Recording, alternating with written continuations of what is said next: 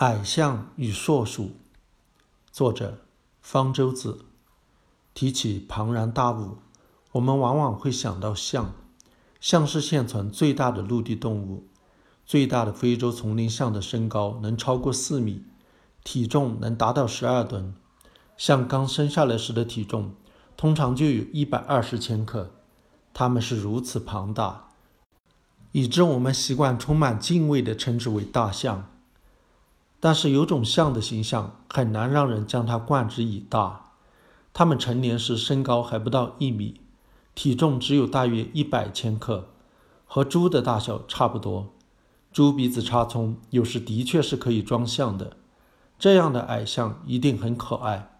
可惜它们只生活在更新世，已在大约一万年前全部灭绝。矮象并不是大象的祖先，在它们之前。大象早已进化出来。这些矮象的化石是在地中海的西西里岛和马耳他岛发现的。在地中海的其他岛屿也有类似的矮象化石出土。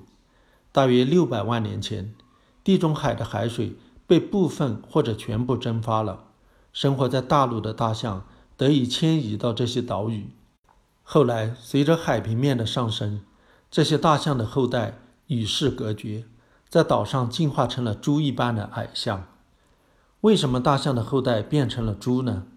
在回答这个问题之前，我们需要先问一下：为什么大象要把身体弄得那么庞大呢？原因很简单，身体庞大是它们保护自己的法宝。当大象的身体大到连老虎、狮子也望而生畏时，大象就没了天敌，可以自由自在地吃草。但是身体庞大。也意味着要消耗大量的食物。一头成年大象每天要吃上一百到两百千克的植物，而一个大象群体为了避免近亲繁殖，通常有几百头大象，它们消耗的食物量大得惊人。在地中海的岛屿上，没有大型的肉食动物需要抵御，大象身体庞大的优势消失了，劣势暴露了出来。在岛上。资源非常有限，没有足够的食物来维持一个大象群体。身体大的象饿死，身体小的象由于需要的食物量也少，反而容易生存下来。要维持一个五百头大象的群体，可能至少需要几千平方公里的空间；但是要维持一个同等数量的矮象群体，有几十平方公里的地盘可能就足够了。这样，在自然选择的作用下。大象的身体就变得越来越小。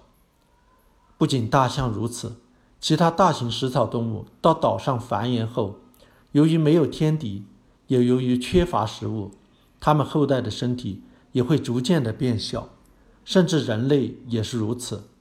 二零零三年，在印度尼西亚的弗洛里斯岛发现的史前矮人，身高只有大约一米，但是对俗称老鼠的那些啮齿动物来说，情形却正好相反，老鼠体型小的原因，也是为了避免被天敌吃掉，因为身体小容易躲藏。到了岛上以后，没有那么多天敌，甚至根本就没了天敌，没有必要再躲躲藏藏，身体小的劣势就暴露出来了。因为身体太小，热量容易散失，而且能吃的食物种类也有限，比如粗一点的植物就咬不动。对老鼠来说，身体大一些反而更有优势。在岛上生活的啮齿动物的身体通常要比在大陆生活的大很多。例如，在弗洛里斯岛上，原来生活着一种枯山鼠，和猫一样大。不过，和在乌拉圭发现的一种豚鼠相比，枯山鼠就是小乌了。这种乌拉圭豚鼠比牛还大，体长三米，高一点五米，重达一吨。比矮象还要大得多。幸运的是，这种可怕的硕鼠生活在两百到四百万年前，在当时，巴拿马地峡还未出现，南美洲和北美洲是分离的。南美洲实际上是一个大岛，北美洲的剑齿虎等天敌还过不去享用这些硕鼠。现在还生活在南美洲的花背豚鼠是硕鼠的近亲，而花背豚鼠的体长只有八十厘米。体重只有七十五千克，这在现在啮齿动物中已经算是大的了。当大型的哺乳动物迁移到岛屿，它们的身体通常会逐渐矮化，而小型的哺乳动物则相反，它们的身体会逐渐巨化。这种现象被称为岛屿法则。这个进化速度会非常快。对八十八种岛屿哺乳动物的调查表明，它们的进化速度要比大陆哺乳动物快两倍。人类的文化进化其实也存在类似的岛屿法则。